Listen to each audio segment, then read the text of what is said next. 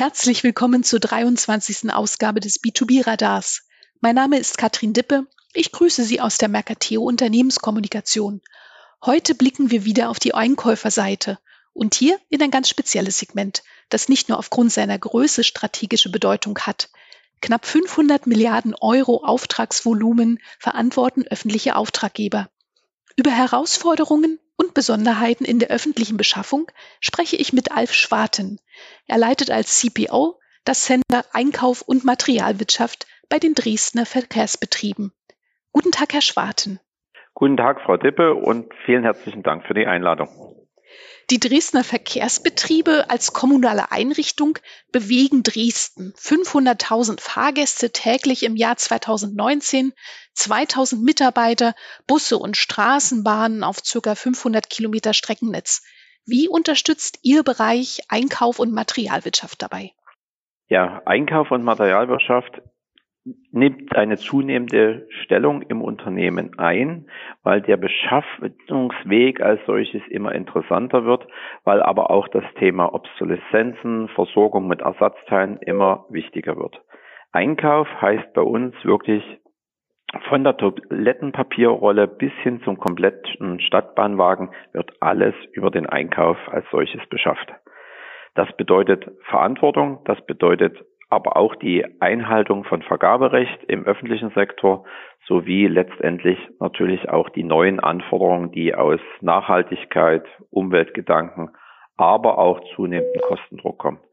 Dafür müssen die Mitarbeiter immer weiter qualifiziert werden. Man muss Prozesse optimieren und Systeme integrieren, die dazu beitragen. Derzeit müssen öffentliche Unternehmen Dienstleistungen bei oft gleichzeitig einbrechenden direkten und indirekten Einnahmen sicherstellen. Wie spiegeln sich diese Herausforderungen im Einkauf bei Ihnen wider? Ja, nicht nur die Corona-Pandemie macht uns schwer zu schaffen, äh, auch die haushalterischen Situationen sind gar nicht so einfach. Man darf ja nicht vergessen, dass die öffentlichen Unternehmen oft genug auch mit den Energieversorgern, den lokalen Energieversorgern verbunden sind. Und auch dort sind die Einnahmen ein Stück weit rückläufig, was die Situation nicht vereinfacht. Das heißt, der Kostendruck in der öffentlichen Beschaffung wächst stetig. Gleichzeitig setzt das öffentliche Vergaberecht aber ganz klare Grenzen. Und mit zunehmender Gewichtung der Instandhaltung, der Werterhaltung von Fahrzeugen und dem gleichzeitig wachsenden Anspruch unserer Kunden steigt natürlich auch der Druck, kostenoptimiert zu beschaffen. Das gelingt zum einen, indem wir da, wo es möglich ist, äh, entsprechend die Kosten optimieren. Kosten optimieren ist bei uns vorwiegend eben im Bereich Instandhaltung, C-Teile-Management, aber auch im Bereich der Prozessoptimierung, wie wir schneller werden, mit gleicher Mannschaft eigentlich mehr schaffen können und das bei veränderten Rahmenbedingungen. Dazu kommt, dass der ÖPNV natürlich immer auch einen starken Nachhaltigkeitsgedanken zu verantworten hat. ÖPNV ist ökologisch, ÖPNV muss ökologisch ausgerichtet sein und so muss auch der Einkauf handeln. Wir bei den Dresdner Verkehrsbetrieben zum Beispiel sind äh, der Kriterien von Fairtrade City unterworfen. Dresden ist Fairtrade City und genauso müssen wir letztendlich auch beschaffen. Das bedeutet kostenoptimiert und nachhaltig zugleich. Das bei stets veränderten Rahmenbedingungen. Und unter Corona ist das dann nochmal eine ganz besondere Herausforderung. Und das bekommt man nur hin, indem man wirklich sich täglich hinterfragt, wie man sich selbst optimieren kann, wie man die Kosten optimieren kann und dieses dann auch mit den Lieferanten gemeinschaftlich realisieren kann. Sie haben es ja schon angesprochen, öffentliche Beschaffung unterliegt in zweifacher Hinsicht einer gesellschaftlichen Verantwortung. Zum einen muss sie wirtschaftlich sein, zum anderen dem zunehmend wichtiger werdenden Prinzip der Nachhaltigkeit folgen. Denken Sie, dass Kostenbewusstsein und nachhaltige Beschaffung miteinander kollidieren? Kollidieren ja, aber ich sehe daraus auch einen positiven Effekt. Kosten Druck ist ganz normal. Kostendruck, mit dem muss man umgehen. Da muss man aber auch schauen, in welchem Verhältnis steht er. Das heißt, wir gucken schon sehr genau hin, wer zu welchen Rahmenbedingungen liefert, wie der sogenannte ökologische Footprint ist und was da letztendlich möglich ist. Ich sagte es ja gerade eben, Fair Trade City ist bei uns Grundlage. Das bedeutet, wir schauen sehr genau äh, auf das Thema Verpackungsmittel, Transportwege. Wie, wie passiert das? Natürlich ist ÖPNV ein grünes Thema und ein nachhaltiges Thema, weil wir tragen wesentlich auch zur Umweltschonung und damit auch ein Stück weit äh, zum CO2-Ausstoß, Reduktion CO2-Ausstoß, muss man richtigerweise sagen, in unserer Landeshauptstadt Dresden bei. Und entsprechend haben wir auch eine große Verantwortung, was die Beschaffung in dem Bereich angeht.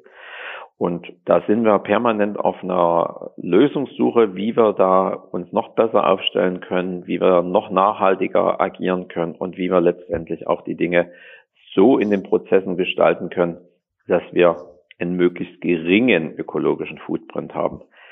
Und wenn man dann nur auf den Preis schaut, kommt man zweifelsohne einfach auch mal in den Bereich, wo man sagen muss, ja, da gibt es Aspekte, da gehen wir lieber nicht mit. Dann zahlen wir vielleicht doch irgendwo einen Cent mal mehr. Und ich glaube, das ist auch eine Denkweise, die mittlerweile äh, angekommen ist. Heute gibt es an der Tankstelle den Ökocent. Ich glaube, sowas ist auch bei einer nachhaltigen Beschaffung mittlerweile akzeptiert. Auf der anderen Seite gilt es natürlich unter dem hohen Kostendruck immer noch ökonomisch und ökologisch gleichzeitig einzukaufen. Der Herausforderung haben wir uns gestellt und wir haben mit den jetzigen E-Procurement-Systemen von Mercateo, glaube ich, da auch eine ganz gute Lösung gefunden, sind aber auch in permanenter Abstimmung, wie wir das noch weiter verbessern können. Sie sagten im Vorgespräch Digitalisierung, also als eines der wichtigen Themen, die in diesen Diskussionen sicherlich eine Rolle spielen. Digitalisierung bedeutet für Sie vor allem Kulturwandel. Können Sie das näher erläutern? Ja, jeder, der von uns mit Behörden, mit Verwaltung, mit kommunalen Dingen zu tun hat, beklagt oft genug noch die Papierlastigkeit. Nun ist der ÖPNV irgendwas dazwischen, zwischen Privatwirtschaft und kommunaler Verwaltung. Das heißt, auch bei uns sind die Herausforderungen in dem Bereich nach wie vor noch vorhanden. Wir bemühen uns schrittweise auch da die Zettelwirtschaft, wie man so schön sagen darf, weiter zu reduzieren und zu digitalisieren, elektronische Freigaben äh, einzuführen, Prozesse äh, zu optimieren und letztendlich alles auch in einer Systemlandschaft, für uns ist es SAP, am Ende äh, zu verwalten. Bedeutet aber, dass natürlich der Kulturwandel gar nicht so einfach ist. Viele Prozesse, die immer noch papierbasiert sind, sind traditionell so gewachsen. Sie haben ihren Sinn und sie funktionieren. Die Dresdner Verkehrsbetriebe sind in Sachen Kundenzufriedenheit Marktführer. Marktführer bedeutet auch, dass es ja funktionieren muss. Und der kulturelle Wandel, jemanden zu überzeugen, was schon sehr, sehr gut funktioniert, sonst wäre man nicht Nummer eins, noch besser zu machen, ist manchmal gar nicht so einfach. Wir haben also mit dem E-Procurement jetzt die ersten Schritte getan, unseren Einkauf weiter zu digitalisieren. Wir sind jetzt dabei, äh, die Prozessthemen anzugehen äh, und auch da noch digitaler zu werden. Aber das braucht viel Überzeugungsarbeit. Und da muss man den einen oder anderen, der sagt, ja, das haben wir schon immer so gemacht, auch ein Stück weit mitnehmen und man muss den Mehrwert aufzeigen. Ich persönlich verfolge immer das Ziel zu sagen, Mehrwert stiften ist mehr als jedes Zweifach-, Dreifach-Gespräch. Und ich glaube, da sind wir auf einem guten Weg. Die Nutzerzahl in unserem E-Procurement hat sich mehr als verdoppelt, mehr als wir geplant hatten. Unsere Umsätze übers E-Procurement haben sich auch mehr als verdoppelt. Und ja, die Leute sind zufrieden. Inzwischen kommen die Kollegen auf uns zu und sagen, ach, wir hätten da noch einen Exklusivkatalog, ach, können wir das nicht noch mit reinnehmen? Und da arbeiten wir aktuell dran. Für uns ist Digitalisierung damit schon eine kleine Erfolgsgeschichte, auch wenn es am Anfang manchmal schwer war und schon die Frage kam, wozu brauchen wir das? Jetzt sind wir auf dem richtigen Weg, uns funktioniert. Das B2B-Radar wendet sich ja nicht nur an Einkäufer, sondern genau auch an die Gegenseite, die Lieferanten und Hersteller. Ähm, jetzt können Sie gerne mal eine, eine Botschaft loswerden. Was müssen Lieferanten können und mitbringen, damit sie langfristig und erfolgreich Partner der öffentlichen Beschaffung sein können? Ja, so erstaunlich wie es klingt, die öffentliche Beschaffung lebt meist von einer gewissen Langlebigkeit. Äh, wenn man heute hergeht und weiß, dass bei uns eine Straßenbahn äh, 30 Jahre mindestens im Einsatz ist oder noch länger, äh, dann heißt das Ersatzteilversorgung, Bauteile, auch im C-Teile-Bereich müssen langfristig äh, zur Verfügung stehen. Das ist für viele Lieferanten immer eine große Herausforderung. Da gibt es das eine oder andere hm, Thema, was man sicherlich noch besser machen kann und um auch einfach Obsoleszenzen abzuwenden. Das ist nach wie vor ein großes Thema. Aber dazu bietet die Digitalisierung natürlich auch eine gewisse Chance. Das heißt, wenn der eine Lieferant das Teil nicht hat, dann hat es vielleicht der andere. Nichtsdestotrotz sind langfristige Kooperationen für uns da ein ganz wichtiger Punkt. Das ist der eine Teil. Der andere Teil, das hatte ich vorhin schon gesagt, wir müssen noch nachhaltiger werden. Es ist heute nicht mehr akzeptabel, dass eine kleine Reißzweckenschachtel in einem großen Karton mit viel Luftfolie drin liegt.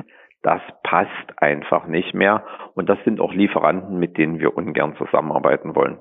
Das mag effizient sein, das mag kostengünstig sein, aber es passt einfach nicht mehr in die Zeit und in den Anspruch unserer Kunden und damit auch in den Anspruch der DVB. Da braucht es bei Lieferanten noch ein kleines Umdenken. Ansonsten glaube ich, sind die Lieferanten alle schon auf einem ganz guten Weg, weil kurze Verzeiten, optimierte Preise und eine gewisse Nachhaltigkeit, die zunehmend um sich greift, sind schon die richtigen Akzente, die wir auch für unser Geschäft brauchen. Herzlichen Dank für das Gespräch, Herr Schwarten. Vielen Dank auch an Sie, Frau Dippe, und weiterhin viel Erfolg.